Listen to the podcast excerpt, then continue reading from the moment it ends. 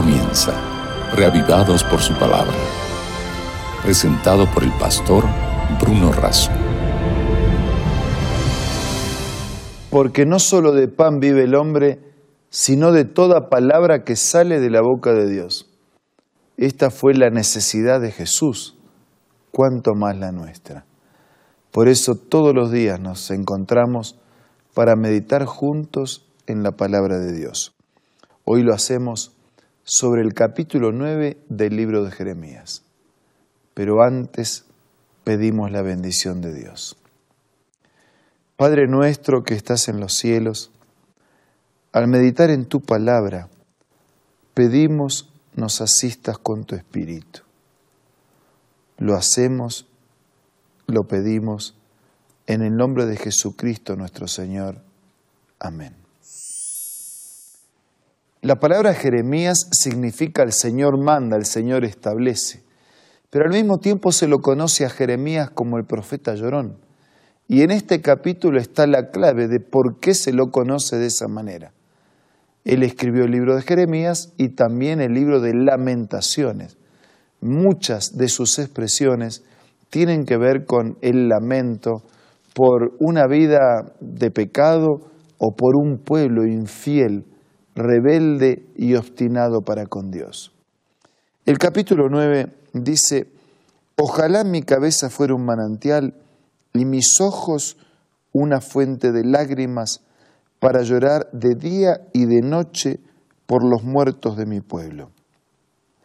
Ojalá tuviera yo en el desierto una posada junto al camino, abandonaría mi pueblo y me alejaría de ellos, porque todos ellos son adúlteros son una banda de traidores.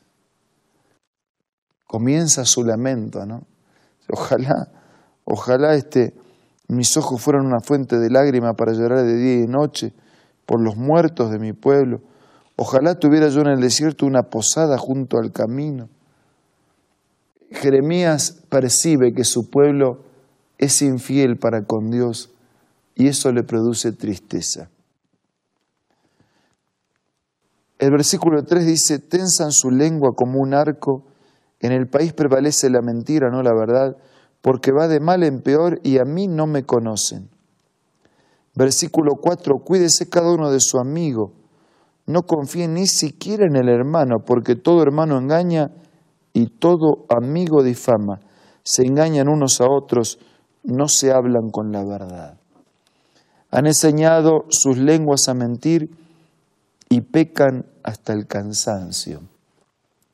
¿Cómo no llorar por un pueblo que llegó a esta situación tan extrema de separación, de rebeldía para con Dios? Pecan hasta el cansancio. No pecan ocasionalmente, no pecan accidentalmente, pecan reiteradamente, pecan permanentemente. Versículo 6 Tú, Jeremías, vives en medio de engañadores que por su engaño no quieren reconocerme, afirma el Señor. Por eso así dice el Señor Todopoderoso, voy a refinarlos, voy a ponerlos a prueba. ¿Qué más puedo hacer con mi pueblo? Su lengua es una flecha mortífera, su boca solo sabe engañar. Hablan cordialmente con su amigo mientras en su interior le tienden una trampa, tienen una, una doble figura, ¿no? Hablan bonito por fuera, pero en el fondo son traidores. Y no los he de castigar por esto, afirma el Señor. ¿Acaso no he de vengarme por una nación o por semejante nación? Versículo 10. Lloraré y gemiré por las montañas. Haré lamentos por las praderas del desierto, porque están desolados y ya nadie las transita. Ni se escucharán los mugidos del ganado, desde las aves del cielo hasta los animales del campo, todos han huido. Convertiré a Jerusalén en un montón de ruinas, en una guarida de chacales. Convertiré en desolación las ciudades de Judá, las dejaré sin habitantes.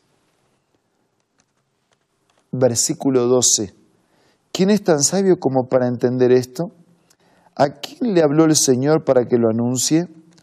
¿Por qué está arruinado el país desolado como un desierto por el que nadie pasa? Jeremías pregunta, Y el Señor contesta. Versículo 13. Ellos abandonaron la ley que yo les entregué. No me obedecieron ni vivieron conforme a ella. Siguieron la terquedad de su corazón. Se fueron tras los baales como le habían enseñado sus antepasados. Ahí, ahí Dios resume el problema de su desgracia. Abandonaron la ley, no me obedecieron, no vivieron conforme a ella, siguieron la terquedad de su corazón y se fueron tras los dioses, los ídolos, dioses inexistentes. Por eso así dice el Señor Todopoderoso, el Dios de Israel, a este pueblo le daría a comer ajenjo y a beber agua envenenada. Los dispersaré entre naciones que ni ellos ni sus antepasados conocieron. Los perseguiré con espada hasta aniquilarlos. Parece una extraña obra de Dios, la de justicia. Es que Dios no quiere la muerte del que muere, quiere la salvación de todos. Él quiere redimir a todos los pecadores, pero no puede dispensar el pecado que costó la muerte del Hijo de Dios. Entonces necesita que los pecadores se arrepientan de sus pecados y que por la gracia de Dios crezcan y sean vencedores. Dice el versículo 17 atención, llamen a las plañideras, que vengan las más expertas, que se den prisa, que hagan lamentación por nosotros.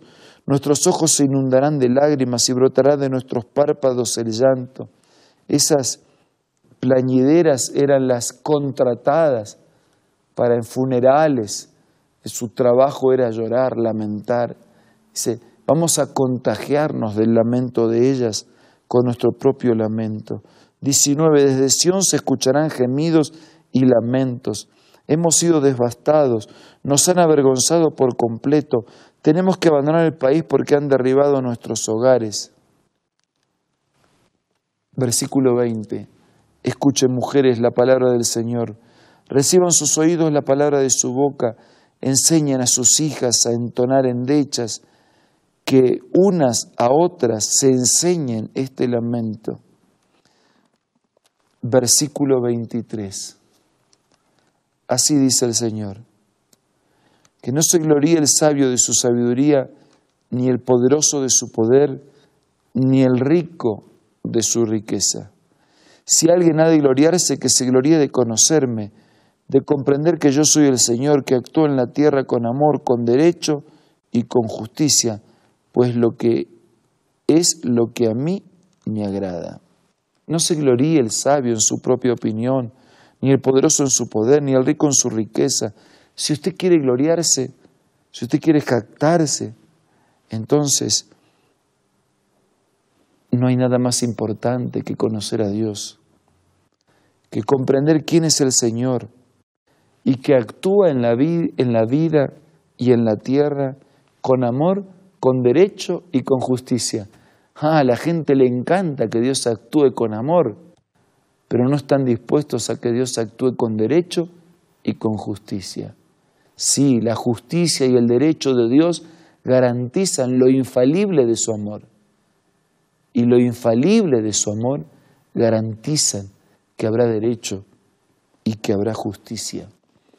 Versículo 25, vienen días, afirma el Señor, en que castigaré al que solo haya sido circuncidado del prepucio.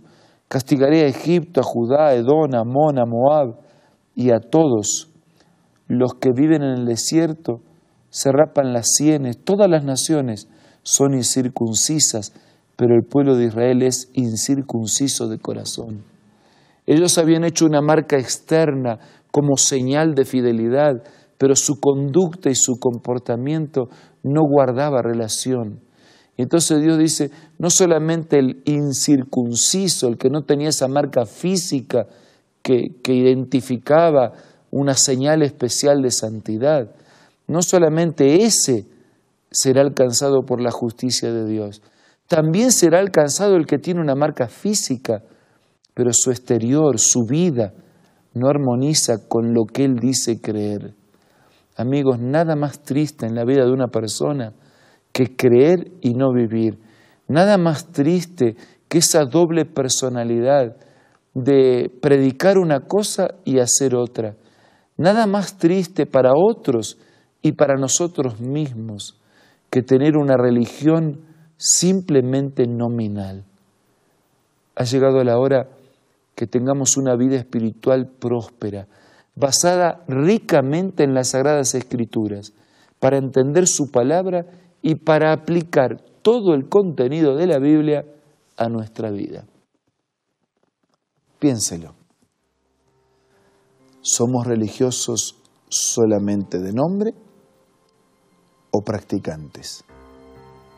¿Somos espectadores en la tribuna o jugadores en la cancha?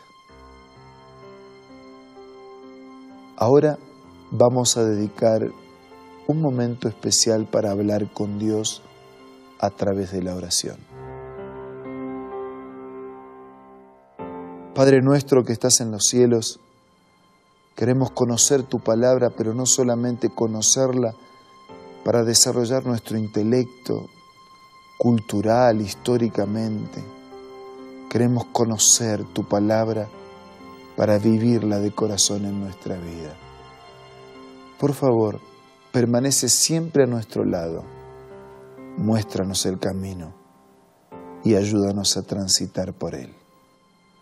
Nada merecemos, pero todo te pido y te agradezco en el nombre de Jesús. Amén.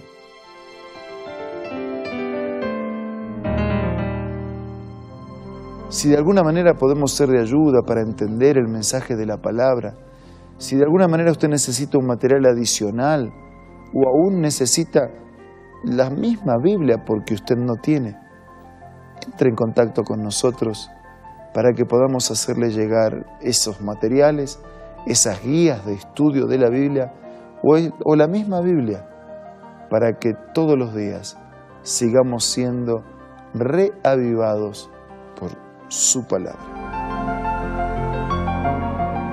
Esto fue Reavivados por su palabra, presentado por el pastor Bruno Razo.